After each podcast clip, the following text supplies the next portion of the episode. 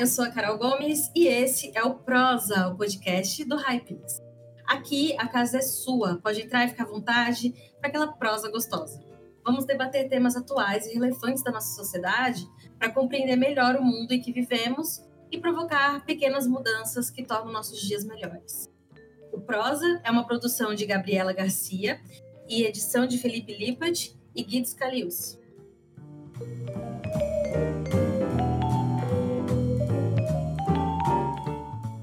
Sofrendo com uma exclusão e marginalização por grande parte da sociedade, são raras as oportunidades de emprego para transexuais no Brasil. Um dos grandes desafios das empresas é a inclusão dessa parcela da sociedade no mercado de trabalho formal. A falta de conhecimento e de dados oficiais sobre essa população dificulta ainda mais a criação de políticas públicas e programas voltados para essa inclusão. Por exemplo, o IBGE não possui estatísticas sobre transexuais no Brasil. Um levantamento da Associação Nacional de Travestis Transsexuais, entretanto, traz um panorama da situação. Estima-se que 90% de mulheres transexuais têm a prostituição como a fonte de subsistência no Brasil. Ainda há 6% que possuem emprego informal e apenas 4% possuem emprego formal. A baixa escolaridade também é um fator que contribui para a exclusão dessa parte da população do mercado de trabalho. Esse mesmo levantamento aponta que apenas 0,2% de travestis e mulheres trans estão na universidade. 72% não possuem ensino médio e 56% sequer concluiu o ensino fundamental. Para nos ajudar a aprofundar esse debate e entender como a inclusão pode ser praticada e qual é o papel das empresas nesse processo, vamos ter uma prosa com a Maite Schneider, que é cofundadora da Transempregos, Olá, gente, tudo bem? Vai ser um prazer a gente estar tá conversando, a gente estar tá trocando principalmente com esse montão aí de mulherada legal que está junto e vocês aqui no, no Happiness também, espero que possam estar tá fazendo esse troca para a gente colocar esse tema em foco, dar zoom nele e poder trazer alternativas, porque tem jeito da gente mudar, viu? Dar zoom no tema, gostei disso. Também aqui com a gente, a Gabriela Augusto, que é fundadora da Transcedemos Consultoria. Oi, gente, tudo bem com vocês? Vai ser um prazer imenso fazer parte dessa conversa com tanta gente bacana e agradeço muito o convite para estar aqui hoje. É sempre um prazer compartilhar um pouquinho da minha experiência, da minha visão e também aprender com todo mundo que está aqui. E se já ouviu alguns episódios aqui da prosa, você já sabe que a gente sempre tem alguém da casa, alguém do Hypeness com a gente na mesa hoje é a Gabriela Garcia, aquela pessoa que eu citei nos créditos um pouquinho antes, né? Ela é a produtora do Prosa e está saindo um pouco dos bastidores para participar da nossa conversa como mulher trans. E eu acredito que eu falo por toda a redação do Hypeness quando eu digo que fazemos questão de ter uma representante na nossa mesa. Oi, pessoal, bom dia, boa tarde, boa noite, de acordo com o horário que estão ouvindo. Vai ser um prazer estar aqui com vocês hoje, sair um pouco dos bastidores e contribuir com essa troca bem legal. Para conhecer melhor, a gente tem uma brincadeira aqui do currículo em um tweet. Aí eu vou pedir para cada uma de vocês tentar resumir o currículo em um tweet. Porque temos aqui mulheres que são contra as estatísticas, ainda bem que isso acontece, né? E que têm currículos extensos. Então, vamos lá. Primeiro, ah, eu vou também chamar a Gabi do Hypeness de Gabi, porque eu sou mais íntima. e a Gabriela de Gabriela, porque a gente vai ficar íntima depois da prosa. Mas vamos começar então para a Gabi do Hypeness para vocês entenderem como é que funciona. Bom, eu sou jornalista de formação, trabalho no Hypeness, produzindo aqui o Prosa, escrevo para outros veículos também, como o UOL, trabalho aqui no Espírito Santo também. E além disso, eu também sou voluntária no projeto Transpor, né, que é um projeto que a gente busca auxiliar na inserção de pessoas transexuais no mercado de trabalho. Boa. Agora, Maite? Então, já vamos começar, né? Eu sou madrinha, inclusive, do Transpor, né? Então tá tudo conectado aqui, né? Tá tudo conectado nesse espaço, mais do que bom, tudo em casa, exatamente. Mas eu gosto de me inscrever com uma mulher branca, de olhos claros, mas eu, eu estou loira, mas eu já fui de todas as cores possíveis e imaginárias que vocês possam ver. Estou com vestido de manga a manga, e atrás de mim vocês estão dentro do meu quarto, onde tem espelhos, camas e eu aqui, para quem querendo saber aí, já tem um pouquinho de noção. E como pessoa, eu sou fundadora aí da Transemprego, de vários projetos sociais, mas hoje eu vou me definir de maneira sintética para vocês como uma pessoa que adora ser pontes aí nesses abismos gigantescos que tem no mundo para que as pessoas possam andar diminuindo esses abismos e adoro ser horizontes onde a gente encontra limites, onde a gente encontra fronteiras. Eu sou toda de ficar abrindo horizontes, né? Nem, nem abro para a diversidade, eu arregaço para ela, né? Então, essa é um pouquinho de mim. Gabriela, seu currículo em um tweet? Bom, eu sou a Gabriela Augusto, eu sou mulher trans, negra, fundadora e diretora da Transcendemos Consultoria, que é uma empresa de consultoria em diversidade e inclusão. Eu sou formada em Direito pela PUC de São Paulo, tenho especialização em gestão da diversidade pela mesma universidade. Em 2020, eu recebi um prêmio da McKinsey, que é o LGBTQ Achievement Award. Também fui reconhecida, assim como a Maite, como Top Voice do LinkedIn. E estamos aí, né? Juntas, juntas. Que currículos. Então vamos para a prosa. Queria perguntar, começar assim, falando do cenário, né? A gente está aqui com representantes da Transemprego, da Transcendemos e da Transpor. Por que esses projetos são necessários? Por que esse número tão baixo de pessoas transexuais com emprego formal no Brasil? Quais são as maiores barreiras? Para mim, as maiores barreiras são o não conhecimento, né? A gente vive numa sociedade doente, né? Uma sociedade que deu ruim, né? Prova disso é que quando tá uma desgraceira, como tá momentos atuais que a gente vive, não só politicamente, mas de existência da nossa humanidade, se é que a gente ainda tem alguma, quando tá uma desgraceira, a gente fala: vem meteoro, vem meteoro, acaba com tudo, porque deu, né? Nem o meteoro entra na Terra, né? O meteoro desvia, ele passa do lado da Terra e vai embora. Então, quando nem o meteoro, mesmo sendo chamado, ele não, não, não entra para acabar para cumprir sua função, é porque a gente tem que ter a constatação que a gente deu ruim como sociedade, né? Criando uma série de regras, de regramentos, principalmente que em vez de nos unir, eles acabaram no, nos separando, acabaram colocando brancos contra negros, homens contra mulheres, cis contra trans, acabaram criando hierarquias e códigos que, logicamente, são falidos, são caducos e são extremamente é, agressivos e péssimos da gente ter enquanto humanidade, que nos distancia delas, né? Então, por conta disso, quem está nessas letrinhas fora, e a gente sabe quem está fora disso, né? Porque basta imaginar uma pirâmide né? E aí pode ser uma pirâmide dentro da empresa, pode ser uma pirâmide social, enfim, qualquer pirâmide que você coloque, no topo dessa pirâmide vão ser homens ou mulheres que vão estar no topo? Homens. Esses homens são brancos ou são pretos? Brancos. Eles têm deficiência ou não? Raramente têm, mas então sem deficiência. São, são cisgêneros ou transgêneros? Possivelmente cisgêneros. Então a gente sabe quem são essas pessoas privilegiadas que estão no topo. Só que são pessoas que são minorias, né? O resto que não está no topo vai arcar com consequências, daí, logicamente, de não acesso à educação e, consequentemente, não inserção com relação ao mercado de trabalho, e, ao mesmo tempo, com mais dificuldades para a educação, para a saúde, para qualquer coisa que tenha esse recorte, né? Porque o nosso grande desafio é essa busca realmente por diminuir as desigualdades sociais que existem. Pessoas trans estão mais ainda dentro disso, porque além do viés de ter, logicamente, viver num mundo que criou essa regra de separação e colocou trans cada vez mais às margens de acesso a isso tudo que eu falei em termos de direitos e garantias, que são obrigações constitucionais, mas que não acontecem na realidade, fazem com que essas pessoas trans, logicamente, vão somando as excludências, né? Porque a pessoa é trans, é trans e negra, trans, negra e periférica, essas transversalidades todas que a gente vai vindo, e pelo não conhecimento, a dificuldade de inserção ainda é maior, né?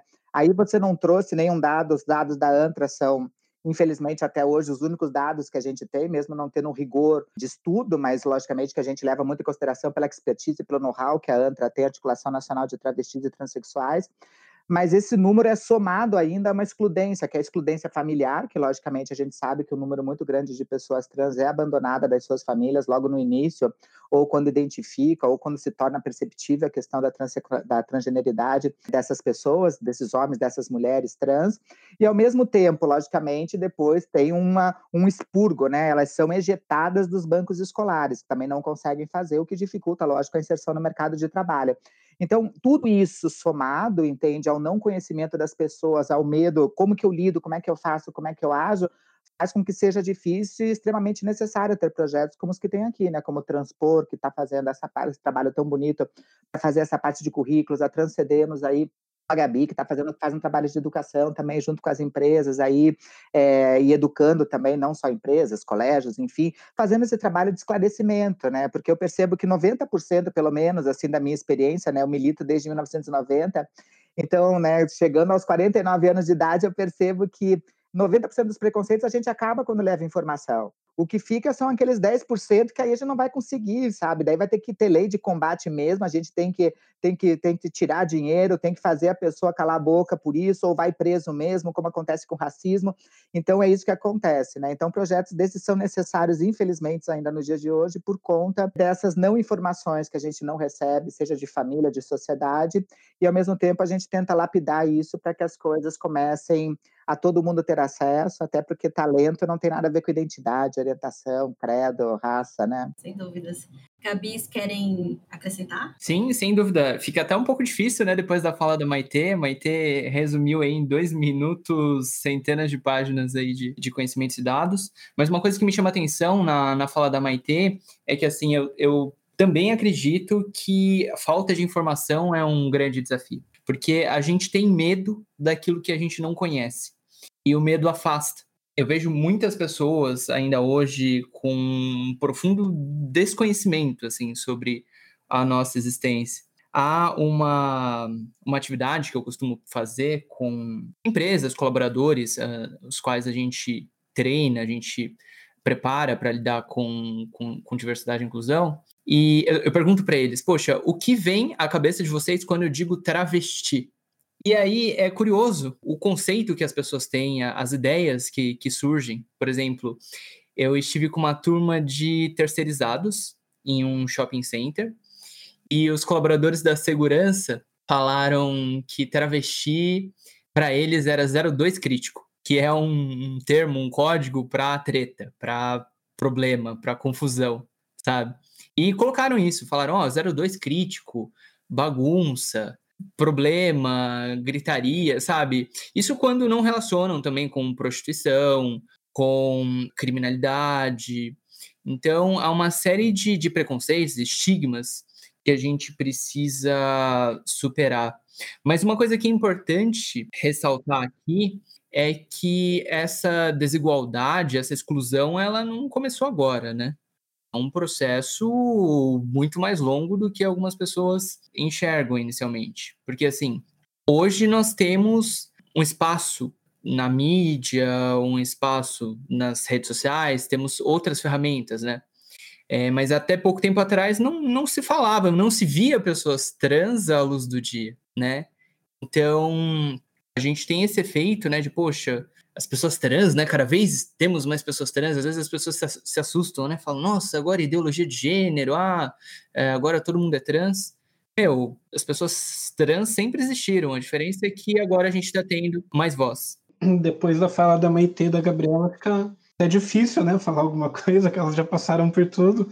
E eu assino embaixo, sem dúvidas, então só vou tentar dar uma complementada no que cada uma falou, porque já foi perfeito, né?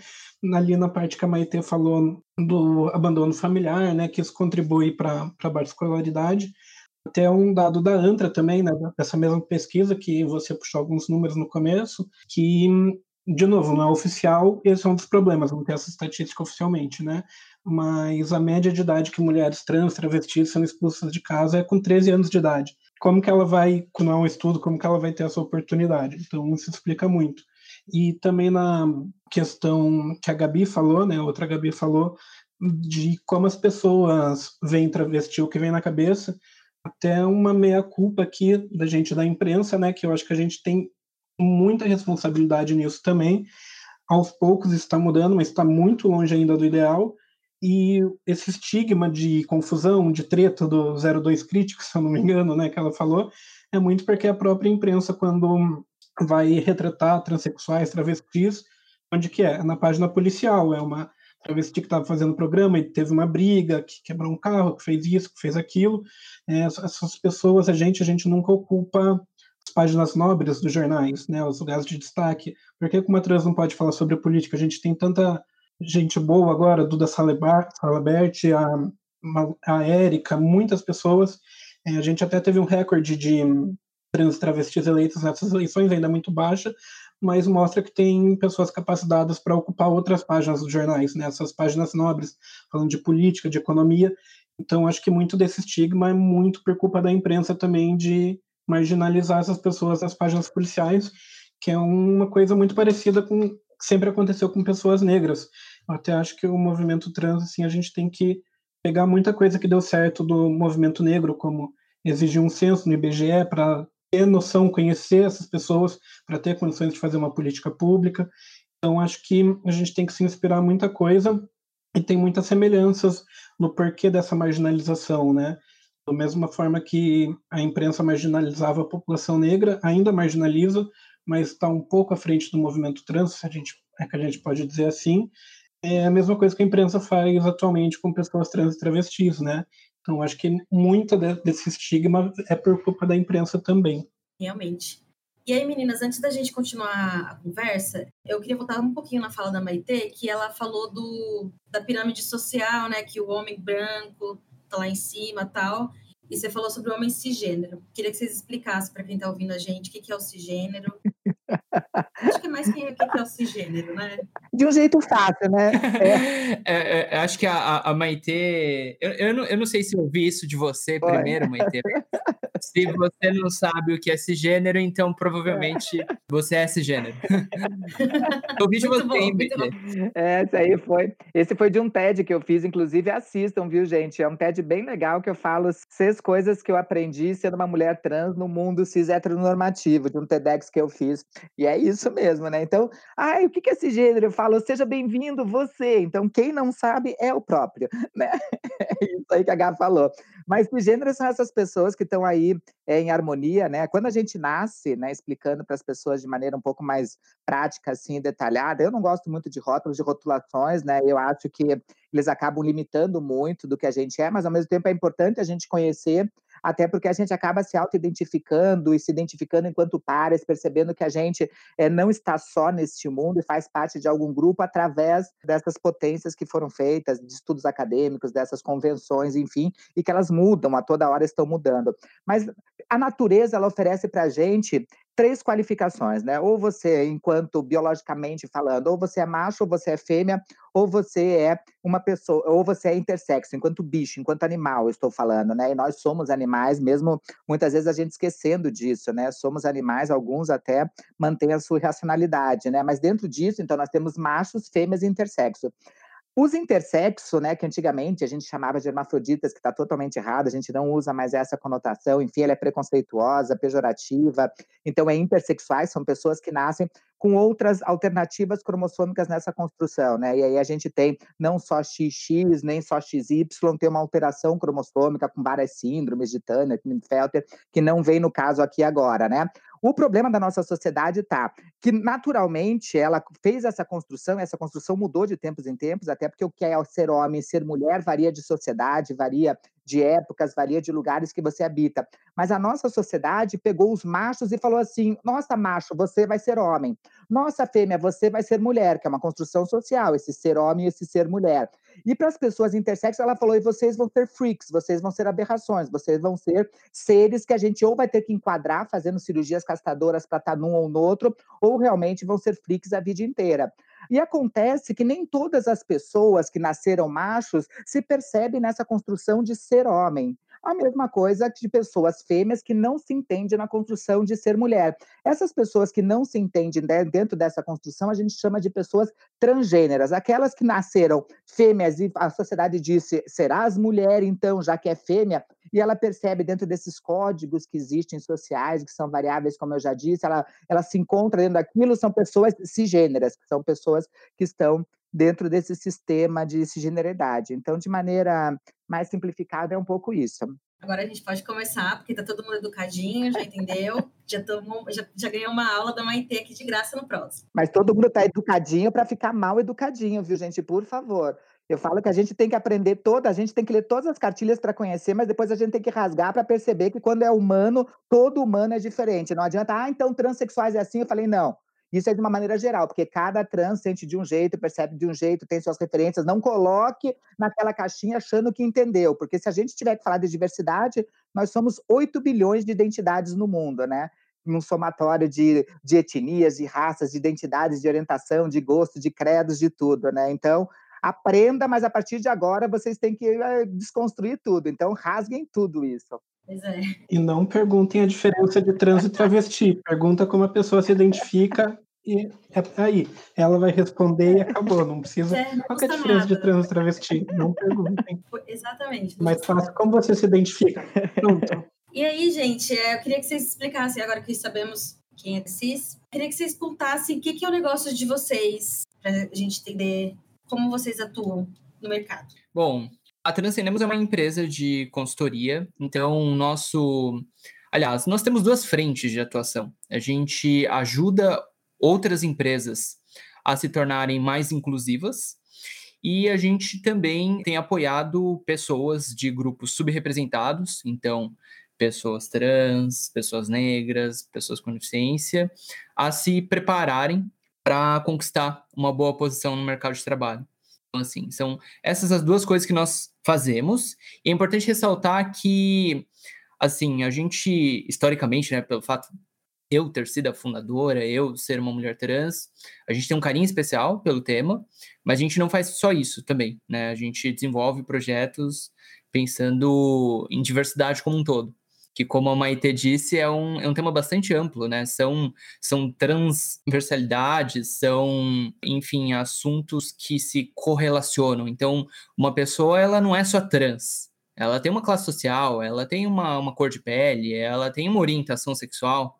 Por exemplo, uma coisa que eu digo e as pessoas se confundem é o fato de eu ser casado com outra mulher, né? E, enfim, se uma mulher gosta de outra mulher, é esperado que mulheres trans também vivam assim. Mas enfim, falando sobre a Transcendemos, a gente tem implementado projetos em empresas dos mais variados portes. Eu não sei se eu posso falar nomes aqui, mas enfim, a gente tem trabalhado com empresas uh, em projetos na América Latina, no Brasil, e a gente tem tido bastante sucesso e conquistado bastante espaço. Posso dizer isso com, com bastante orgulho, assim, que a gente tem feito. Eu também tenho uma consultoria, como a Gabi também, de inclusão e diversidade, que é a Integra Diversidade, que eu sou cofundadora, que é uma consultoria só de mulheres, trabalhando de maneira transversal aí, a temática toda também, desde empresas que estão começando, ajudando empresas a pre prepararem seus censos, a conhecer, a fazer políticas afirmativas nessas empresas, enfim, ajudando inclusive a mudar através desse mindset, porque as empresas ainda acham que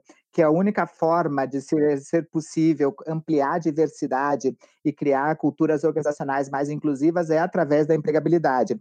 Mas eu tenho que dizer aqui uma novidade na, na Artness que não é verdade.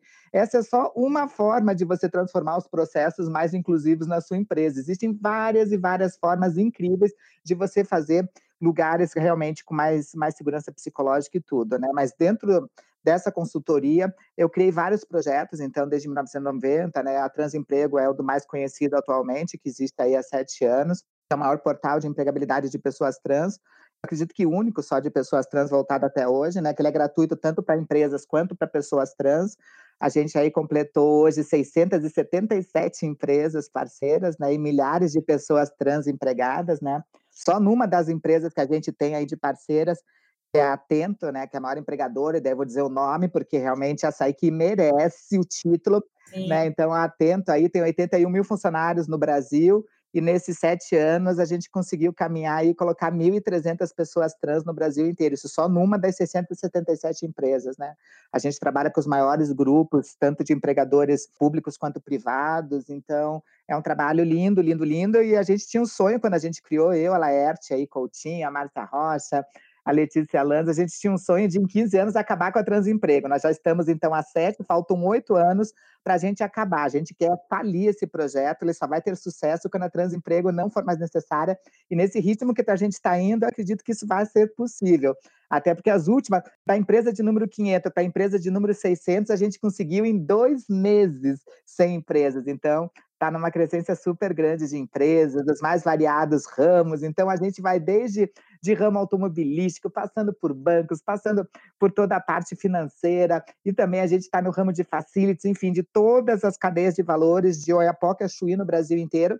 E uma novidade em primeira mão aqui para a Hypeness, que a gente vai estar estreando ano que vem a Transjobs, que é a Transemprego na versão, que a Transemprego é só para o Brasil, mas a Transjob vai ser para o mundo inteiro. Então, a gente começa essa nossa expansão, até porque a maioria das empresas que a gente trabalha já são multinacionais e pedem isso, que não tem nada parecido fora, então... É, a Gabriela comentou também que está trabalhando com empresas latino-americanas, internacionais, né? Sim. né? Olha a demanda. Então, olha a demanda. Então, agora a gente vai crescer, mas a gente está querendo crescer para acabar, né? Então, a gente quer aumentar, se eu terminar antes de oito anos, não tem problema. E que nem eu falei, não tem budget, então empresas que estão ouvindo a gente, é grátis para ser parceiro da Transemprego. A gente fez cartilhas explicativas para os RH saberem como trabalhar a questão de social, de tudo, para não ficar esperando a gente, todo mundo pode começar, as cartilhas estão online, gratuitas no site para poder ser acessada, foi feito junto com Fora de Empresas e mais 16 empresas aí, as maiores contratantes de pessoas trans no Brasil.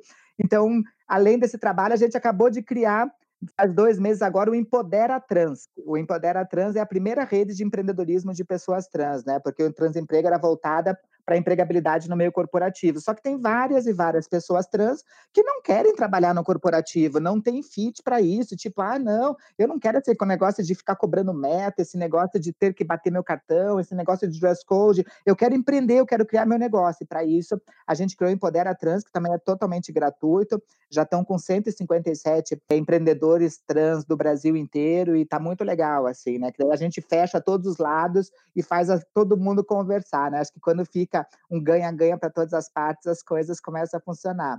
Então, são esses um pouquinho, mas tem muito projeto acontecendo, mas acho que a gente vai poder falar mais aqui na frente, né? Tem muitos projetos. Tem um lindo acontecendo agora com o Google, que é a transformação, que é a terceira parceria da Transemprego com o Google, que é um projeto de capacitação também gratuito, com total acessibilidade. A gente já está indo para a capacitação de duas mil pessoas trans é, em soft skills, em habilidades digitais, em conhecimentos legais e jurídicos. Então, tá bem legal, assim, né? As empresas estão entendendo a sua missão social através dos seus propósitos, da sua visão, né? E, e, que elas podem fazer muito mais, né? Então é legal ver que tá essas tais empresas humanizadas que era antes a gente falava assim, existem? Como que pode ser empresa humanizada? Como que pode ser um capitalismo que não seja tão selvagem? Todo capitalismo é selvagem. Eu falei, não existe um capitalismo que pode ser um pouco mais humano, onde todo mundo tem ganha-ganha. As empresas humanizadas são essas empresas que pensam no fortalecimento do micro que a compõe, ou seja, as pessoas que fazem aquela marca, aqueles serviços, só pode estar tá bem, essa empresa só vai conseguir um ganho no macro se o micro estiver bom. Então, empresas humanizadas entendem que tem que cuidar do seu povo, da sua gente, das pessoas que constrói nessa sua rede de valores, de stakeholders, né? Então, é legal estar tá, tá vivendo esse momento, apesar das dificuldades que eu não queria que a gente tivesse esses projetos, né? Eu acredito que a Gabi também, tipo, olha, o ideal é que não existisse a empresa da Gabi para fazer consultoria né? Que todo mundo entendesse e respeitasse, pronto. Se eu tiver que contar para um filho, se eu tivesse agora nascendo, olha, um dia tive que abrir uma empresa porque as pessoas trans às vezes tinham dois doutorados, mestrado e não conseguiam emprego só porque eram trans. A pessoa vai ficar chocada, né?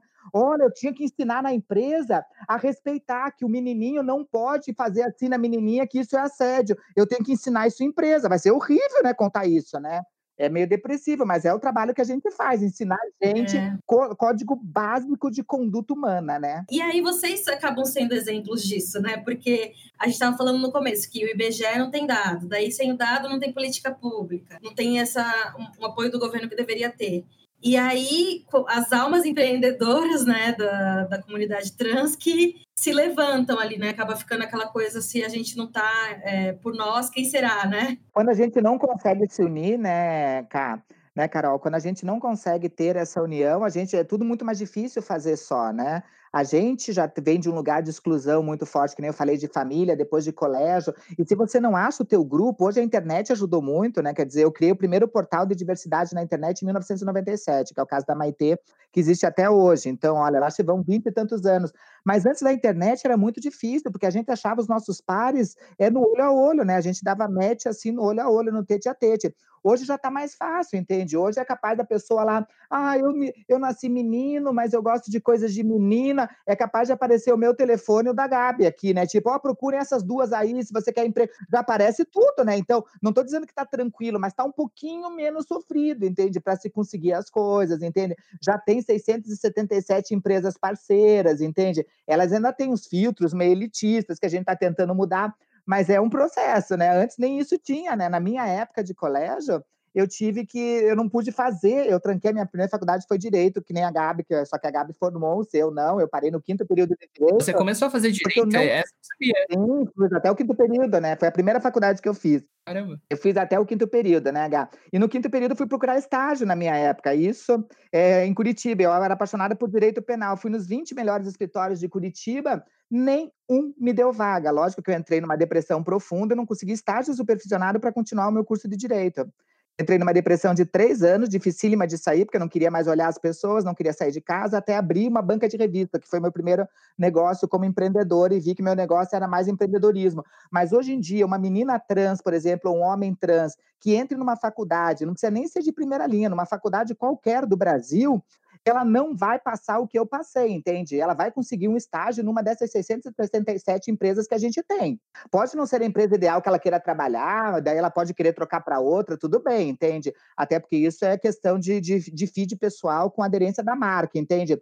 Agora, essa mesma pessoa trans que entrou no, no, no primeiro ano de uma faculdade qualquer, se ela for negra, me dificulta em 72% a colocação dessa pessoa numa vaga. É tem coisa do racismo junto. Além da negra, se a pessoa tiver alguma deficiência ou periférica, é um combo que eu não consigo colocar em lugar nenhum essa pessoa. E é por isso que é tão necessário a gente falar de transversalidades, entende? Até porque as contratações, isso eu falo com as empresas, todas parceiras da Transemprego, elas são, na maioria das vezes, totalmente higienistas. As empresas buscam passabilidade, elas não estão preparadas para a questão não binária, para pessoas que não estão dentro do que a gente entende da construção de ser homem ou mulher. Então, as empresas ainda fazem contratações higienistas. Então, contratações de pessoas trans, pretas, com qualquer outro recorte de excludência, de ser migrante, de ser uma pessoa com deficiência, de ser uma pessoa com mais de 50 anos, e aí soma-se tudo isso, vai cada vez dificultando mais a inserção dessa pessoa no mercado de trabalho. É por isso que essas empresas e a gente, como sociedade, tem que pensar em quem verdadeiramente precisa, que é o povo de periferia, é o povo preto, é o povo é mulher, travesti, entende? A gente tem que pensar nessas pessoas que realmente têm mais dificuldade de acesso. Só assim que a gente muda. E Maite, posso pegar um gancho do que você acabou de falar? Eu tenho certeza que a gente ouve coisas muito parecidas, assim. As empresas me procuram e falam, Gabriela, a gente quer contratar mais pessoas trans. Como que faz? E aí essas empresas buscam a, a trans branca, formada na, no Mackenzie, pelo menos, né? Que fala inglês, fluente, que, que era uma bonequinha, né? É, não estão nada abertas para outras uh, vivências, outras experiências de vida. Isso é, é, é, bastante complicado e é uma coisa que eu ouço com muita frequência e que você também ouve, né, Maite? Ô, Gabi, tem pessoas que. Você acredita que esses dias eu recebi, Gabi? Esses dias eu recebi um descritivo de vaga, depois de eu ter falado com a empresa, a empresa ter entendido tudo, ela ter feito o curso do Agora Vai, e tipo, ah, então vou começar a mandar. Ela me manda o primeiro descritivo, eu dou uma olhada, tudo tal, que eu falo: olha, vamos usar uma linguagem mais neutra, vamos fazer mais inclusivo aqui, você topa não sei o quê, em vez de colocar desenvolvedor de software ou, ou de front-end, vamos colocar desenvolvedor desenvolvedor, desenvolvedor e desenvolvedor, e uma pessoa que trabalha com desenvolvimento de front-end, enfim, vamos deixar mais inclusivo isso. Ela fez tudo bonitinho e no final ela colocou assim: que eu quero que essa pessoa trans é, não pareça trans. Gente. Falei, amiga, como assim? Ela falou, não, assim que não pareça trans, que eu quero dizer, Maite, vê se você me entende. É uma pessoa trans assim, porque senão aqui o meio é muito preconceituoso, porque ela vai trabalhar com chão de fábrica, ela vai trabalhar, sabe, então com pessoas que às vezes não têm uma cultura muito grande, tudo, Maite. Então, para ela, quanto menos parecer que ela é, menos problema ela vai ter. Então, eu queria uma trans que não, que não parecesse trans. Eu falei, amiga, você quer que eu publique assim? Eu publico, mas você vai ser achincalhada. Ela falou assim, ai não, então tira. E ela tinha pedido foto ainda para mandar foto. Eu falei, amiga, vamos tirar esse negócio de foto também, que já foi isso, né? Isso é muito ultrapassado, né? É. Então ainda tem isso em 2020. Eu queria só uh, abrir um parênteses sobre esse tema que a gente acabou entrando aqui, que é o, o conceito de passabilidade. Acho que é, é fundamental. Pelo menos no meu entender, passabilidade diz respeito ao quão próximo uma pessoa está da norma, o quão próximo uma pessoa está daquilo que é esperado ser mulher ou ser homem. Existe uma ideia de que mulher tem uma voz aguda, que tem cabelo comprido, é uma pessoa delicada, vulnerável, enfim. Na medida em que mulheres se distanciam desse padrão, por exemplo, é, isso é um podcast, né? Vocês não estão me vendo, mas eu tenho cabelo curto. Isso, em teoria, me deixaria menos passável. uma característica que vocês estão notando por meio do podcast é que a minha voz é, é grossa. Isso me torna menos passável. E o conceito de passabilidade ele é bastante importante porque, em teoria, quão menos passável você é, mais sujeito ou sujeita à violência você está. Tem muita relação com o que a Maite falou.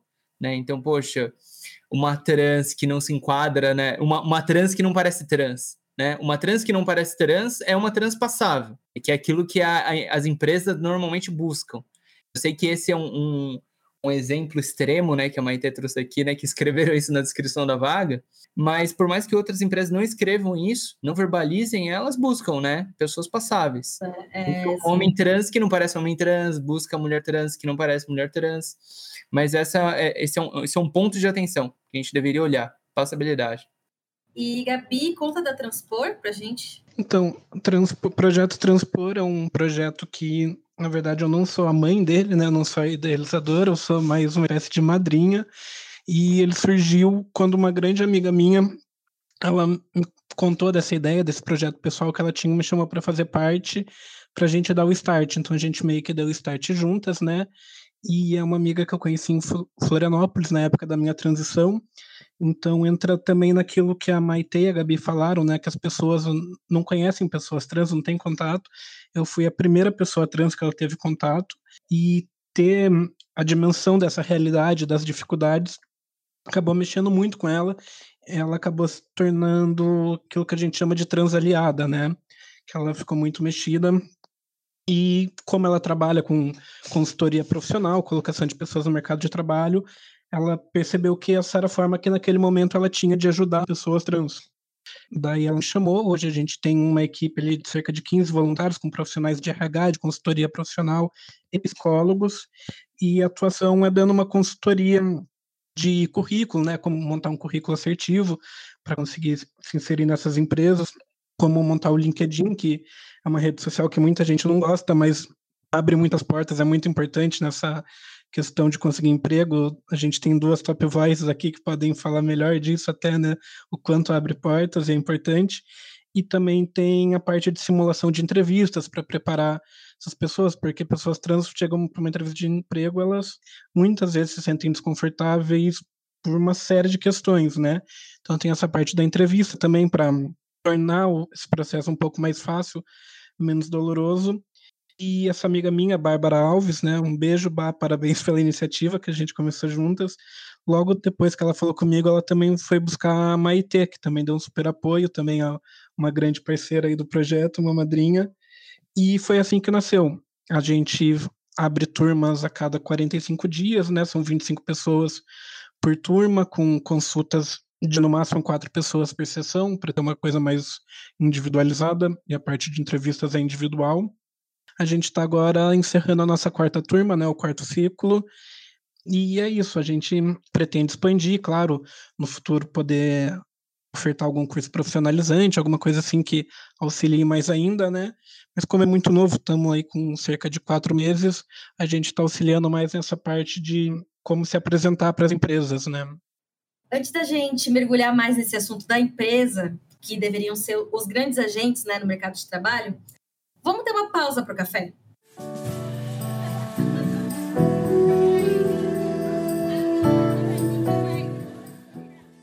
E no Café com Inovação de hoje, eu vim falar sobre as mudanças que estão acontecendo para favorecer a inclusão de pessoas trans no mercado de trabalho.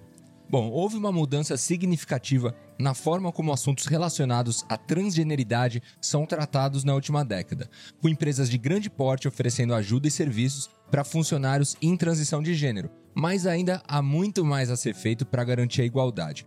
Algumas empresas estão contribuindo mais, é o caso da Atento, que eu vim falar hoje aqui para vocês. É uma gigante do call center que emprega 78 mil pessoas no Brasil e já tem aí uma boa parcela de transexuais entre os seus funcionários.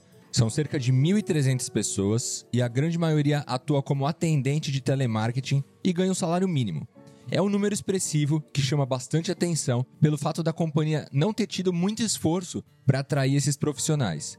Muitas empresas contratam consultorias para aumentar a diversidade. No caso da Atento, não foi necessário. Segundo a Eliane Terceiro, que é superintendente de responsabilidade social da Atento, as bases da empresa ficam na periferia. Então elas acabaram chegando na empresa de uma forma muito natural.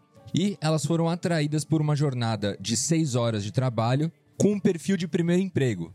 Muitas empresas estão investindo nisso, estão apostando em programas para inclusão trans, mas ainda são poucas as que querem ou principalmente sabem executar isso. Os responsáveis pela contratação e pela integração não estão preparados totalmente.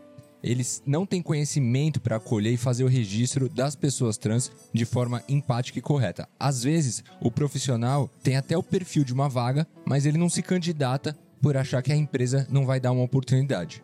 Agora, no resto do mundo, esse assunto também está sendo bastante debatido. Inclusive, a ONU criou um manual de padrões de conduta para empresas para que elas possam enfrentar a discriminação contra lésbicas, gays, bissexuais, travestis, pessoas trans, intersexo ou qualquer pessoa LGBTQIAP+. O manual aborda vários compromissos que as companhias devem adotar para investir em diversidade, e eles foram denominados pela organização como um passo a passo para a tolerância. Os primeiros dos pontos abordados no manual é assegurar o cuidado e remediar possíveis impactos adversos pelo preconceito e garantir que os colaboradores também estejam engajados para respeitar os direitos humanos, não só da população trans, mas de toda a comunidade. O manual também ressalta a importância de estabelecer mecanismos para monitorar e garantir que todos sejam respeitados. A ONU propõe que as empresas realizem e incentivem ações efetivas ao combate ao preconceito dentro da sociedade e das comunidades que elas estão inseridas. Como sugestão, o manual traz ideias como a realização de ações coletivas, diálogo e campanhas sociais. Eles também sugerem debates públicos, além do incentivo a organizações que apoiem as causas LGBTQIAP+. Mesmo com todas essas instruções, é evidente que a população transexual ainda enfrenta diversas barreiras para ingressar no mercado de trabalho formal. Mas, para mudar, é preciso dar os primeiros passos. Aqui é Rafael Oliver e se a gente não se vê, um bom dia, uma boa tarde, uma boa noite. Valeu!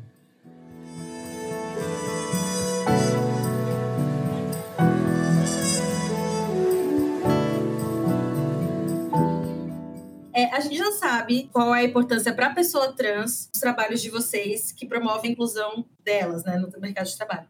Eu queria saber o ponto de vista contrário. Por mais que ainda haja esses problemas que a gente estava falando, qual é a importância para a empresa ter uma equipe diversa e plural?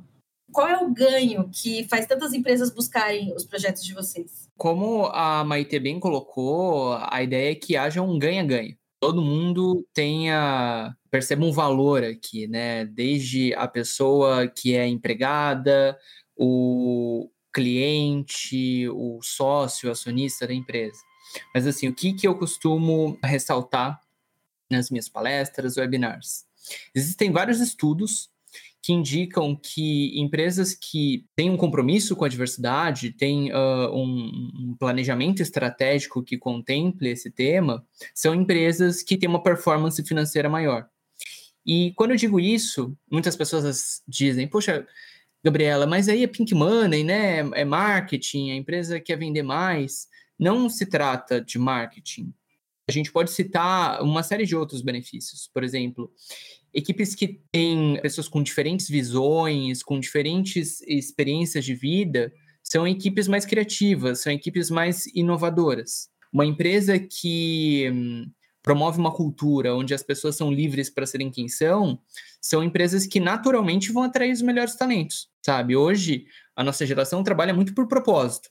Então, quando a gente vai procurar uma empresa, a gente procura uma empresa que não tem uma cultura pesada, machista, LGBTfóbica. A gente quer trabalhar numa empresa onde as pessoas são livres para serem quem são, onde as pessoas são respeitadas. Então, a gente acaba atraindo melhores talentos e a gente acaba retendo esses talentos, né? Porque empresas que têm uma cultura que não é aberta para essa diversidade toda são empresas que têm turnovers altos. Isso é, é, é, bastante complicado. Assim, eu, eu, poderia passar horas e horas falando de benefícios, sabe? Mas aí eu recomendaria alguns estudos importantes. Por exemplo, há um estudo da McKinsey que é um divisor de águas nesse sentido estudo se chama Why Diversity Matters, que a diversidade importa. Ele foi publicado originalmente em 2015, mas há outras versões mais recentes, mais atualizadas, publicadas em 2018, se não me engano.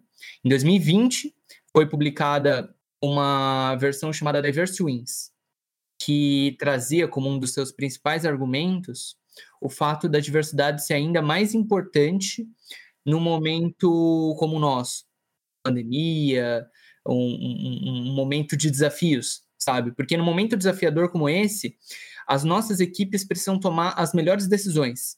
E a chave para melhores decisões é a diversidade. Inclusive, nesse sentido, eu citaria até um estudo da Deloitte, que, se alguém quiser procurar no Google, vai encontrar como algo relacionado a, a Key to Inclusive Leadership, a chave para a liderança inclusiva. Aponta que equipes com líderes inclusivos são equipes que tomam melhores decisões, são equipes com maior comportamento colaborativo. Enfim, como eu disse, dá para passar horas e horas falando dos benefícios. Isso é importante para as pessoas que trabalham na empresa, isso é importante para os acionistas, enfim, é um ganha-ganha. Uma pesquisa que fala sobre o aumento de lucro nas empresas que têm mais diversidade, né, Gabriela? Essa é a mesma pesquisa que você estava pensando? Exato, o iDiversity Matters, da consultoria McKinsey. Eles publicaram, inclusive, uma edição desse estudo muito recentemente, em junho ou julho desse ano, e eles fizeram um recorte da América Latina. Então é só pesquisar por Why Diversity Matters América Latina.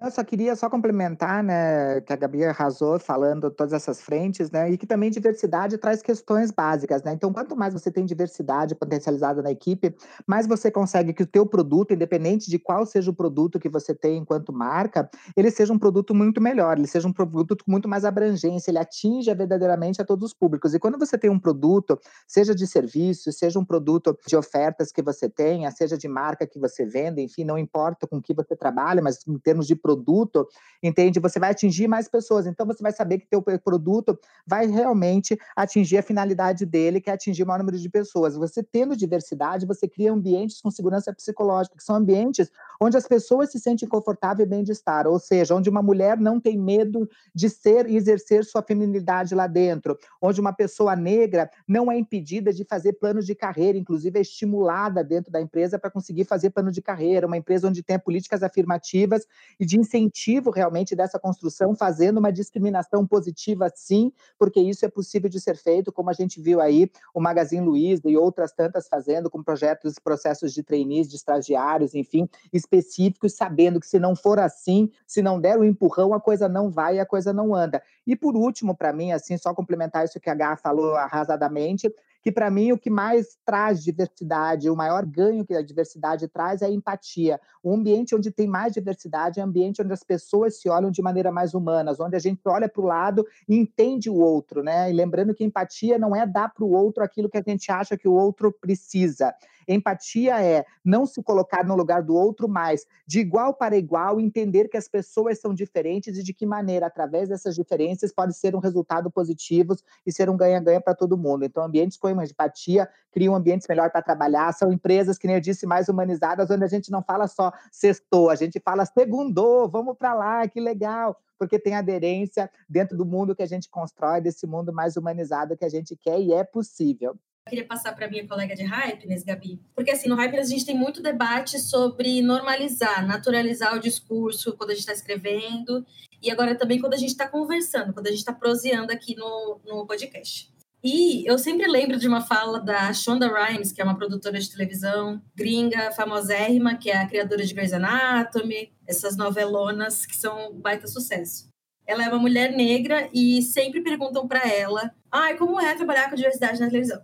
Ah, porque é diversidade na televisão. Ah, porque não sei o quê. E aí ela sempre fala: eu não faço diversidade, eu faço normalização. Então, eu não quero que ah, seja um show diverso, é uma, é uma série diversa. É, na verdade, é uma série normal, que tem pessoa, tem médico negro porque existe médico negro, tem paciente trans porque existe paciente trans. E ponto final. E aí, Gabi, eu queria que a gente conversasse também sobre essa normalização nos espaços de trabalho assim mais cotidianos. Assim, acho que minha pergunta está ficando muito grande, mas só para contextualizar, eu fui numa reunião de trabalho com uma uma colega trans e obviamente não sabia do nome morto dela, nunca quis saber, mas na portaria berraram o nome para ela pegar o documento de volta. E aí a pisciana aqui, no, culpando o signo, né, mas a desastrada aqui, aluada, falei: "Quem é fulano?" Piorei a situação. Então, assim, sempre tem aquela pessoa que fala assim: ah, mas eu tenho que estar tá sempre tomando cuidado, pisando em ovos, não sei o quê. Eu sempre, quando me perguntam sobre raça, né? Eu sempre falo: sim, enquanto não é normalizado, como a Shonda fala, ou naturalizado, pise em ovos, que eu deveria ter pisado em ovos nessa situação, né? Gabi, queria que você falasse assim da, dessa importância assim de naturalizar, normalizar o ambiente, não só contratar pessoas trans e ficar esperando que ela vire ali uma Wikipédia para todo mundo sendo consultada toda hora. É, eu acho que é bem isso, até que a Maite e a Gabi já falaram disso, né, de naturalizar. Acho que nenhuma pessoa trans ela quer ser reconhecida como, olha, a pessoa trans da empresa. Não, ela quer ser mais uma só ali dentro, mostrar que ela tem o valor dela. E entra muito naquilo que é uma frase bem feita, assim, bem pronta, que não é que falta capacidade para a pessoa trans, falta oportunidade, né? Então a gente busca sempre essa naturalização, ser vista como você falou. Tem médico negro da série porque existe médico negro. Tem uma pessoa trans na empresa porque existem pessoas negras, trans, desculpa. É que sempre foi muito marginalizado isso, né? E agora a gente cansou disso, a gente está querendo ocupar os espaços que a gente tem direito, né? Chega de ficar à margem, ser estigmatizada. Então, acho que é exatamente isso mesmo. Normalizar nossa existência, humanizar nossa existência. A gente existe, a gente faz a mesma coisa que todas as pessoas. A gente come, a gente bebe, a gente sai, sai para beber, a gente faz tudo. Não tem diferença nenhuma Não entre. Na pandemia, mas sai para beber. Na pandemia, por favor, gente, se cuidem, fiquem em casa, os casos estão aumentando. Mas a gente leva uma vida normal, não tem por que ter essa diferenciação no tratamento. Não, porque aquela é a pessoa trans da nossa empresa, vira o famoso token, né, que fala, é um mascotinho ali da empresa. A gente tem uma, uma pessoa trans na nossa empresa. Então, é exatamente isso de naturalizar e também ter o cuidado de preparar a empresa, né? Que eu acho que é muito entra no trabalho da, da Gabriela, disso, de preparar a empresa para a pessoa também não chegar na empresa, né? Tá legal, a empresa, olha como a gente é inclusiva, a gente está trazendo uma pessoa trans. Mas como vai ser para essa pessoa depois que ela entrar na empresa? Ela vai ter que ficar ouvindo piadinha do, dos colegas de trabalho? Ela vai ser respeitada? Então, acho que é um processo como um todo, né? Que entra muito essa parte da Gabi que é preparar para o ambiente hum, acolher de, de forma normal, não é nenhum ET, não é nada de demais que tá entrando, é só mais uma pessoa que está entrando ali, ela faz tudo que você faz, tem a mesma competência, às vezes até melhor, mas a gente está tendo sempre que mostrar ser o melhor a cada dia, a gente parece que a gente tem que se provar mais. Isso é uma coisa que também tem que mudar, a gente tem que ter a mesma responsabilidade, a mesma atribuição, a gente não tem que ter esse tratamento diferente para se manter na empresa que mostrar que é o melhor todo dia, isso sai um pouco da normalização, né? Uma exigência a mais para essa pessoa. Isso nessa pergunta para para você, Gabi, porque Gabi, além de produtora da prosa, é uma maravilhosa roteirista. E eu achei essa pergunta tão bonita no roteiro, eu falei, vou, vou voltar essa pergunta para ela. a gente vai tentando. Vocês né? querem complementar, meninas? Poxa, eu acho fundamental a gente olhar para a inclusão e não só a diversidade, né? Assim, há empresas que querem contratar, poxa, onde estão as pessoas trans? Como que eu faço para trazer para os meus processos seletivos? Mas aí você chega lá na recepção, te tratam com o, o seu dead name, né? O, o seu, seu nome antigo. Você chega lá, as pessoas te tratam no masculino. É isso eu estou dando exemplos bem tranquilos ainda, né? Porque a série de, de violências que uma pessoa trans sofre é, é bem maior. Então, antes de tudo, a gente precisa garantir, ou pelo menos trabalhar para construir um, uma cultura de, de, de, respeito que seja, seja receptiva a essas diferenças e que a gente trabalhe também para que todos tenham igualdade de oportunidades, né? E, gente, esse ano que passou, rolou uma polêmica sobre é, o processo seletivo numa empresa grande só para pessoas negras. Então sempre tem aquela coisa, ah, e se fosse um processo seletivo só para pessoas brancas? Queria que vocês comentassem o que vocês acham de vagas exclusivas para pessoas trans, quando a empresa anuncia assim abertamente. Eu vou até me intrometer, vou até, antes das duas, que eu acho que elas vão expandir mais, eu vou dar minha opinião bem simples e direta. Não é o ideal, mas é necessário. Porque as oportunidades, a gente está num pé de desigualdade gigantesco. O sonho é que não precisa, mas na situação que a gente vive é necessário. Eu, eu tinha acabado de falar, na verdade, um pouco antes disso, né, que Primeiro que é uma besteira isso, né? Porque já foi. Isso é por lei, né? Inclusive, tem, tem, tem várias jurisprudências feitas aí, inclusive por Supremo Tribunal, isso é a ignorância das pessoas. A discriminação positiva, inclusive, é estimulada por Estado de Direito, entende? Discriminação positiva é discriminação que percebe que tem pessoas que não conseguem a mesma inserção, respeitando-se de maneira a respeitar não a igualdade, porque ninguém é igual, mas de maneira a trabalhar a equidade para que todo mundo tenha acesso àqueles processos, entende? Então é só isso que é feito. Discriminação negativa é que é contra a lei não pode ser feita. Então não tem nada contra criar-se projetos específicos, processos específicos para um grupo, para outro, até porque se você não faz isso, dificilmente, naturalmente, ele acontece, ele demora muito para acontecer. Haja vista que a gente está aí com quase 150 anos aí de, de abolições de escravatura, de tudo, e ao mesmo tempo a gente está com a dificuldade, continua com as dificuldades de inserção em, em posições de C-level, etc. De gestores, pouquíssimos são mulheres, dessas mulheres, pouquíssimas são mulheres negras, entende? Então, o filtro vai ficando cada vez mais difícil. Então, dentro dessas exclusões. Eu ia perguntar exatamente isso. Está crescendo o número de contratação, mas ainda há uma caminhada para a gente ver pessoas trans na liderança. Sim, sim, não, está caminhando. Até porque diversidade e inclusão não é um caminho onde a gente chega, né? Ela é uma meta de vida, ela tem que estar tá dentro do nosso DNA. Assim como sustentabilidade, não são lugares que a gente chega, até porque se não tiver introjetado, seja no nosso DNA humano e também no DNA da empresa, trocou o CEO, às vezes ele fala, ah, isso aqui é mimimi, não quero mais, o negócio começa a retroceder. Tem que ser uma política constante, entende? Tem que ser um foco, uma meta, um olhar constante, esse de diversidade, assim como de sustentabilidade. Eles não podem ficar à margem, à mercê desses regramentos. Todo mundo tem que entender que faz parte disso, até porque não existe mais dentro e fora. Por exemplo, quando alguém fala, por exemplo, vamos, vamos falar da questão uma questão ambiental, né, em termos de sustentabilidade. Quando você pega o lixo da tua casa, você abre a porta lá, vai lá do lado do elevador, no cantinho, joga o lixo no teu prédio e fecha a porta e fala, ah, joguei o lixo fora. Esse jogar fora da sua casa está dentro do mundo, então não existe fora e dentro, assim como não existe essa diversidade. Tem uma mulher que eu gosto bastante, ainda bem que a Gabi trouxe isso, que às vezes fica esquecido, que não é a mesma coisa, né? Porque geralmente o pessoal fala diversidade e inclusão num bloco único e todo mundo acha que é a mesma coisa, né? Todo mundo acha que é um pacote único e não é, né? São coisas bem distintas, né? No começo eu não tinha esse entendimento. Então, quando a empresa queria contratar pessoas trans, eu ia lá e jogava, ah, você quer 10, você quer 20, tá aqui, 10, 20, não sei o quê. Só que você jogar diversidade num ambiente, numa cultura organizacional que não tem segurança psicológica, que não tem respeito, no mínimo de entendimento às diversidades e potências do humano, você, além de ser cruel, você mata essa diversidade, essa diversidade pede para sair. Ao contrário, é um trabalho um pouco mais lento, mas quando a, essa cultura organizacional de uma empresa se prepara para essa diversidade, ela não precisa contratar transemprego, não precisa contratar a Empegueafo, a Talento Incluir, a Gabi, nem nada, porque naturalmente vai acontecer da diversidade brotar se ela tiver um ambiente bom, porque quem está trabalhando lá dentro vai dizer, porra, vem trabalhar comigo, que aqui é legal, etc. A Nicole Marcius tem uma frase maravilhosa que ela diferencia diversidade de inclusão e ela fala assim, né? né? Diversidade é quando a gente conta as pessoas, é o ponto que as empresas e a nossa sociedade está hoje em dia.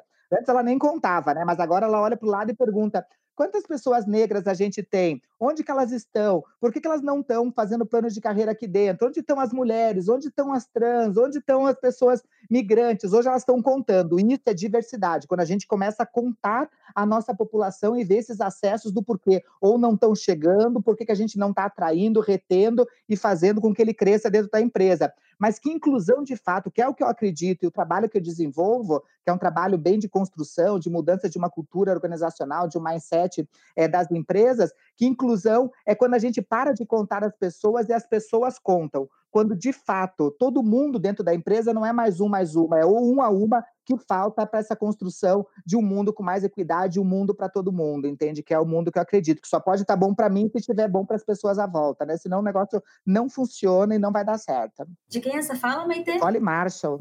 Maravilhosa. Vamos Você tem que seguir no LinkedIn. No Google já, hein? Você tem que seguir no LinkedIn, eu tenho que fazer propaganda do LinkedIn, né, Gabi? Porque o LinkedIn arrasa. Então, se você está nos escutando, se você é de diversidade, independente de qual diversidade, se você tem dificuldade de conseguir emprego, você tem que entrar no LinkedIn.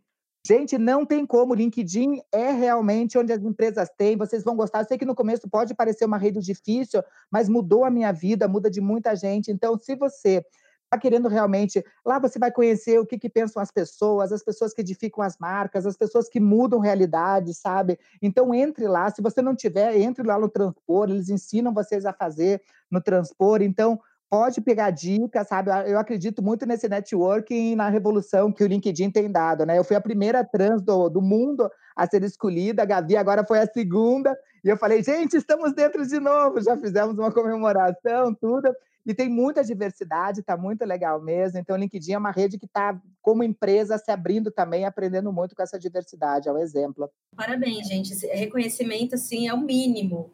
Eu chamo de LinkedIn. apelido carinhoso. Mas é fundamental que nós estejamos nesses, nesses espaços. O, o LinkedIn é uma rede bastante poderosa e muitas pessoas têm uma visão errada do que ele realmente é. Assim, há pessoas que acham que é um banco de currículos, mas não é nada disso. Você parece mais com um Facebook, talvez um pouco mais chique, né? Mas com toda certeza é um instrumento importante para que a gente uh, se insira e que faça as nossas vozes serem ouvidas pela sociedade. E aí eu queria um resumão assim de vocês três, do ponto de vista desses projetos que vocês estão é, à frente, amadrinhando, enfim, que vocês têm uma visão positiva para o mercado de trabalho no futuro, para pessoas trans, Ainda não? Me contem. Bom, para mim está acontecendo uma super revolução, né? Quer dizer, se só numa empresa tem 1.300 pessoas trans, isso em sete anos, está acontecendo uma revolução, né?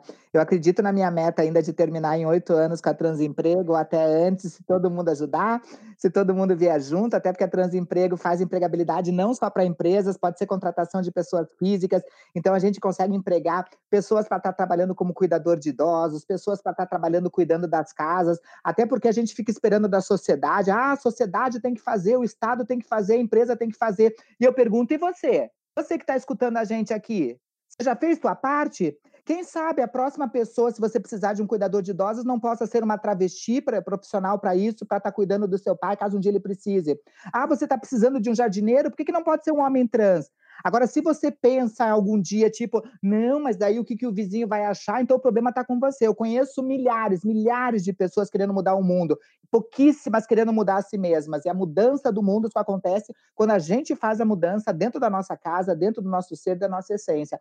Então, eu acho que essa mudança está acontecendo sim, de fato. Eu sou otimista, mas ao mesmo tempo eu sou cutucadora, né? Porque eu sou escorpião, com ascendente escorpião e lua escorpião. Uau. Então, eu sou aquela totalmente inquieta, que eu crio um projeto atrás do outro e falo, gente, se não entrou nisso, eu vou fazer um, porque vai entrar aqui, de qualquer jeito, vai marcar gol, entende? Então, está acontecendo uma revolução sim, mas precisa ser muito mais a ser feito, principalmente, que nem eu falei aqui já várias vezes, com relação a pessoas que são excluídas mesmo e que precisam desse aparato para que a equidade seja atingida. Ou seja, pessoas pretas, periféricas, trans, pessoas com mais de 50 anos, migrantes, pessoas com alguma deficiência, pessoas esquecidas dentro de todo esse processo societário. A gente sabe para quem a gente tem que fazer, entende? Só existe uma maioria, só existem duas maiorias, não é nenhuma, principalmente no Brasil, né? É a maioria feita por mulheres e a maioria feita por pessoas negras. Se você não é, está me escutando, e você não é mulher, e você não é negro, eu tenho que te dizer uma coisa. Bota o ouvido aqui perto, ó.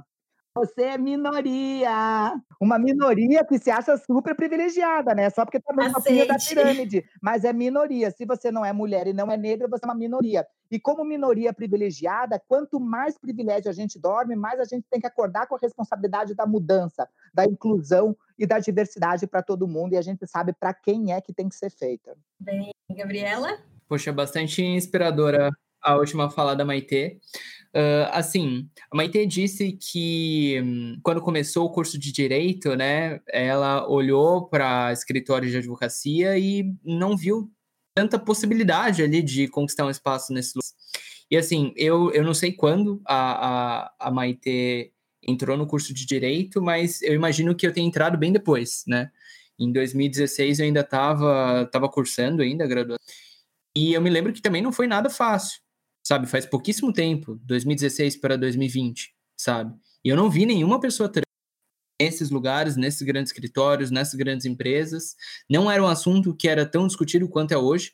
Acho que nós tivemos uma grande evolução nesses últimos cinco anos. Estou bastante animada, bastante otimista com tudo isso, sabe? Se a gente evoluiu tanto em cinco anos, sabe? Se nesse ano de 2020, assim, no começo, eu, eu, eu fiquei bastante aterrorizada com a questão da, da pandemia, né? Que, estavam e que iriam morrer.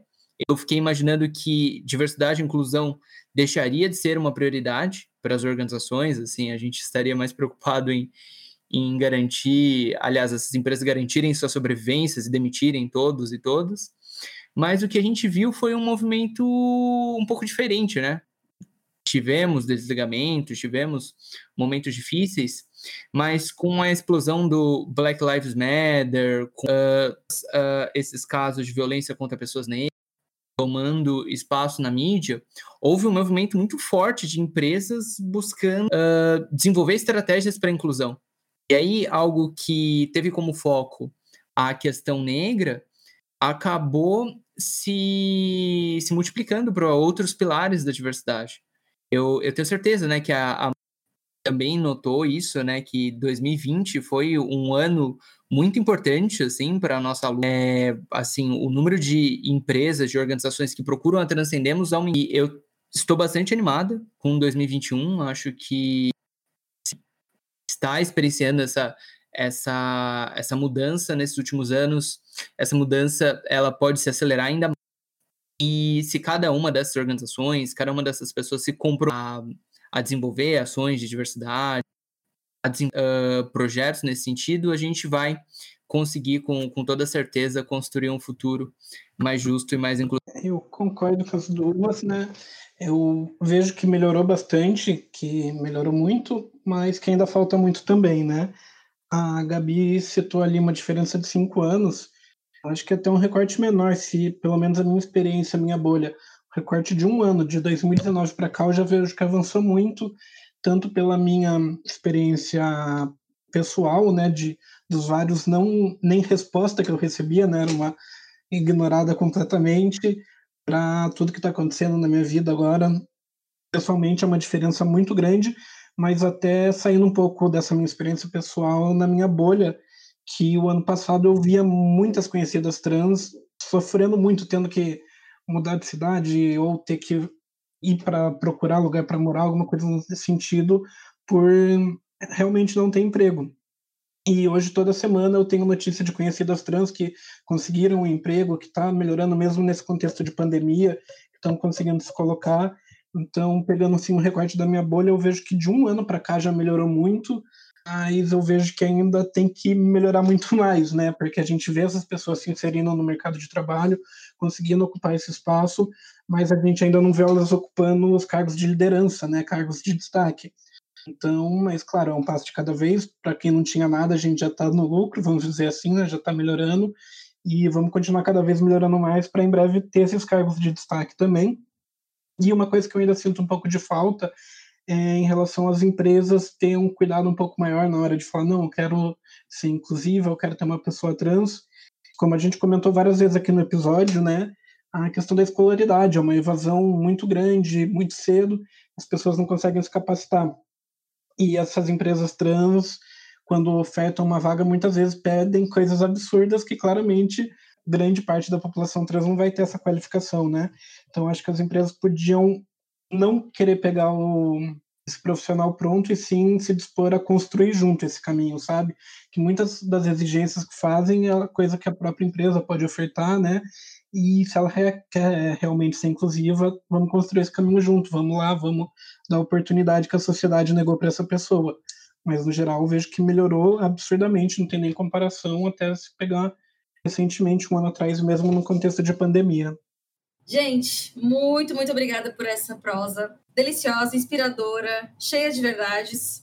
Foi maravilhoso receber vocês aqui e eu espero que esse papo possa abrir a cabeça de muitas pessoas e contribuir para a inclusão de pessoas tão marginalizadas e ao mesmo tempo tão capacitadas no mercado de trabalho. Que essa realidade possa mudar e ao menos que nos faça evoluir de alguma forma como sociedade. Para encerrar nossa conversa, eu queria é, pedir para vocês compartilharem alguma dica cultural com o nosso ouvinte que ingressou nessa prosa aqui com a gente, quer continuar proseando ali, curtindo algum livro, filme, série, o que vocês indicam? Eu vou indicar um filme, que é um, um filme, dois na verdade, dois filmes nacionais. Um é o Alice Júnior, que tem no Netflix, que eu acho que é bem legal porque ele foge bastante desse retrato quando tem um filme trans, né, que é o retrato da pessoa trans se olhar no espelho, não se reconhecer, daí começa uma automutilação.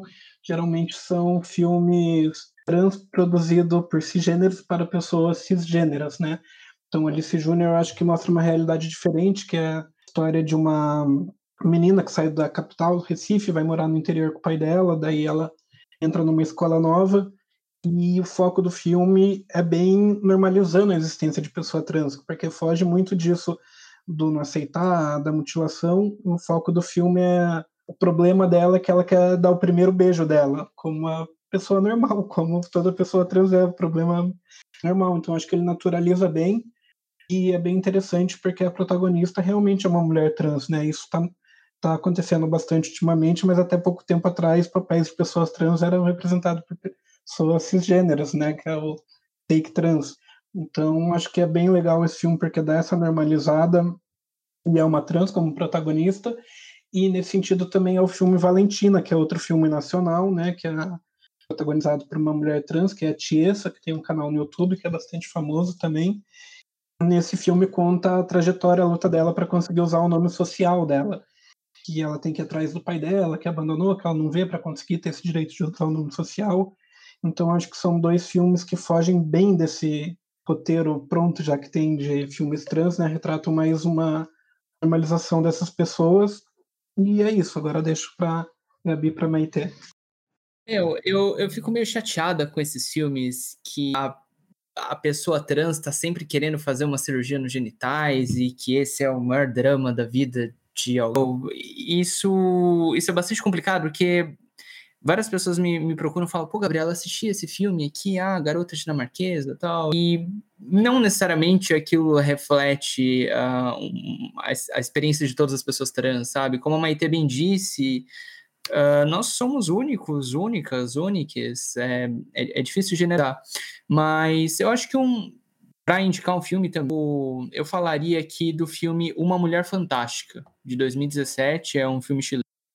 Que eu acho que, que, é, que é, um, é uma obra bem bacana, no sentido de, de normalizar as nossas vivências. Acho que as questões que o filme traz é, ela sai um pouquinho ali do óbvio, do que costuma ser retratado quando o tema é trans. Então, busquem por Uma Mulher Fantástica. Ah, eu achei um arraso as dicas, né? Já vi todos esses, como boa aluna que sou e seguidora das duas, já vi tudo isso, né, gente? Eu também vou dar dicas, então, de séries. Eu tenho duas séries que eu tô apaixonada e tô vendo no momento. Uma se chama 100 Dias para Namorarmos, né? E que tem a história também de, de uma pessoa trans no meio, mas é uma história muito legal também. É uma série argentina que estreou agora em 2020, também está na Netflix, e uma série que é imperdível para quem realmente gosta, e para mim é a série do ano em termos de, da questão trans, que se chama Veneno, que é uma série que foi estreada aí há pouquíssimo tempo também, está verdadeiramente incrível, é, vale a pena assistir, que conta aí a história da super que não está mais entre a gente, da super Cristina Ortiz, que ela foi conhecida como Lá Veneno, e é de umas séries mais tocantes que você chora do começo ao fim, de uma identificação, de uma empatia, independente de ser cisgênero ou transgênero, que vai mais ou menos no caminho de Pose, que quem não assistiu também tem que assistir Pose também, passando por isso. E como literatura, eu deixo uma literatura, porque pode ter, a gente citou tantos livros, tanta, tanto filme aqui, daí a pessoa gosta de ler que é um livro que eu acabei de ler também da minha amiga jornalista Isabela Camargo, que se chama Dá um Tempo onde mais de 100 pessoas aí de todas as áreas, tem da, da área de futebol, da área da astronauta, de todas as áreas, 100 pessoas super conhecidas e anônimos falam desse bem mais precioso que temos, que não é a vida, é o tempo. E o que a gente faz com o nosso tempo. Afinal, no meio empresarial também é isso, né? Quando a gente ganha um salário, é por conta de estar tá vendendo o nosso tempo para construir aquela marca e aquele produto. Então, é um livro muito propício dentro dessa conversa que a gente tem passado, até porque a própria Isabela aí ela teve síndrome de burnout é, por conta dessas pressões no ambiente de trabalho. Então, fica a dica de literatura também para quem curte, dá um tempo de Isabela Camargo. Adorei que você falou de Pose, porque ia ser uma das minhas indicações. É uma série assim, tá no fundamental ali na listinha. É mais tem tem aquela tem um pouco dos clichês que a gente vê em histórias fictícias, né? Tem a mulher trans que quer fazer cirurgia, mas Pose foca muito mais no início da cultura de Vogue, de bailes, é, nos Estados Unidos, que hoje em dia está popularizado com RuPaul's Drag Race e outras séries mais é, no mainstream. E é baseada, muitos personagens são baseados em histórias reais também. Também tem um documentário na Netflix dessa mesma época ali, que é o Paris is Burning, Paris está queimando, que também fala dessa, desse cenário, assim, que é, assim, são, são duas pedidas, são excelentes, Pose e Paris is Burning, mas a minha indicação real oficial agora é Revelação. É um documentário recente que está na Netflix e fala, ele foca também em Hollywood, mas com a comunidade trans falando sobre a questão da representatividade, a importância de, de estarem ali, e em contrapartida o risco de estarem se expondo tanto em séries e filmes e conteúdos que são distribuídos mundialmente, né? Porque é questão de de segurança e exposição está sempre ali uma, numa linha tênue para essas pessoas. E aí tem a Laverne Cox, George Steno Black, tem, tem um elenco aí de, de estrelas de, de Hollywood que eles analisam desde o do início da representatividade, como é que as, a comunidade trans era retratada, até como está hoje em dia, a evolução, e, enfim, é bem interessante também essa narrativa. E aí, meninas, queria também, para continuar a prosa, que conheceu vocês aqui, quer continuar a prosa, mandem as redes sociais. Bom, uh, ah, para quem quiser conhecer melhor o meu trabalho e da minha equipe, pode me seguir no Instagram. É, o meu perfil pessoal é gabriela.aug, de Augusto, né, Gabriela? O perfil da minha empresa é transcendemos, no Instagram também. E assim como a Maite, eu venho usando bastante o LinkedIn, então lá é só me procurar por Gabriela. O meu vocês podem achar aí facilmente em casadamaitê.com ou casadamaitê.com.br, independente de botar BR ou não, você vai cair em mim. E lá tem todos os meus contatos de LinkedIn, de Instagram, de todas as coisas. Tem inclusive do Tinder e do Happen, porque eu tô solteira, né, gente? Então, assim, tô em todas as redes mesmo, né, gente? Aos 50 anos a gente tá se reinventando em redes, porque o que importa é o networking, o troca-troca, porque só assim que a coisa vai para frente. Então, lá no casadamaitê.com, você vai ter acesso a tudo, como me achar, inclusive muita informação, tem 40 colunistas, lá você acha tudo. E é Sol, Escorpião, Lua e Ascendente, né? Ah, só isso, só isso. Só isso em Escorpião. Só isso, para quem, quem estiver procurando no Tinder. Gabi?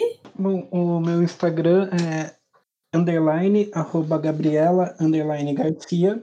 O Gabriela com dois L's e Y. E o Twitter, que eu também uso bastante, underline Gabi, underline Garcia. Daí o Gabi com dois Ys. E no LinkedIn, por influência da Maite, que eu comecei a usar bastante, confesso, Gabriela Garcia apenas. Aí não precisa de underline antes, nem depois, é bem fácil. E o transpor, Gabi? Como é que a gente acha o transpor? E já que, Gabi, você é do Raio. O transpor a gente está no LinkedIn, né, como projeto Transpor. É bem tranquilo para achar.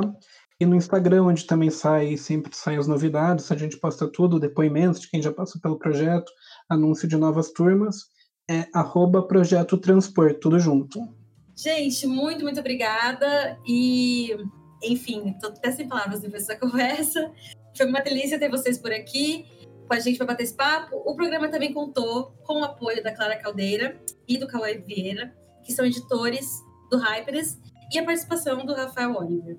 Espero vocês na próxima semana para mais um cafezinho e até a próxima prosa.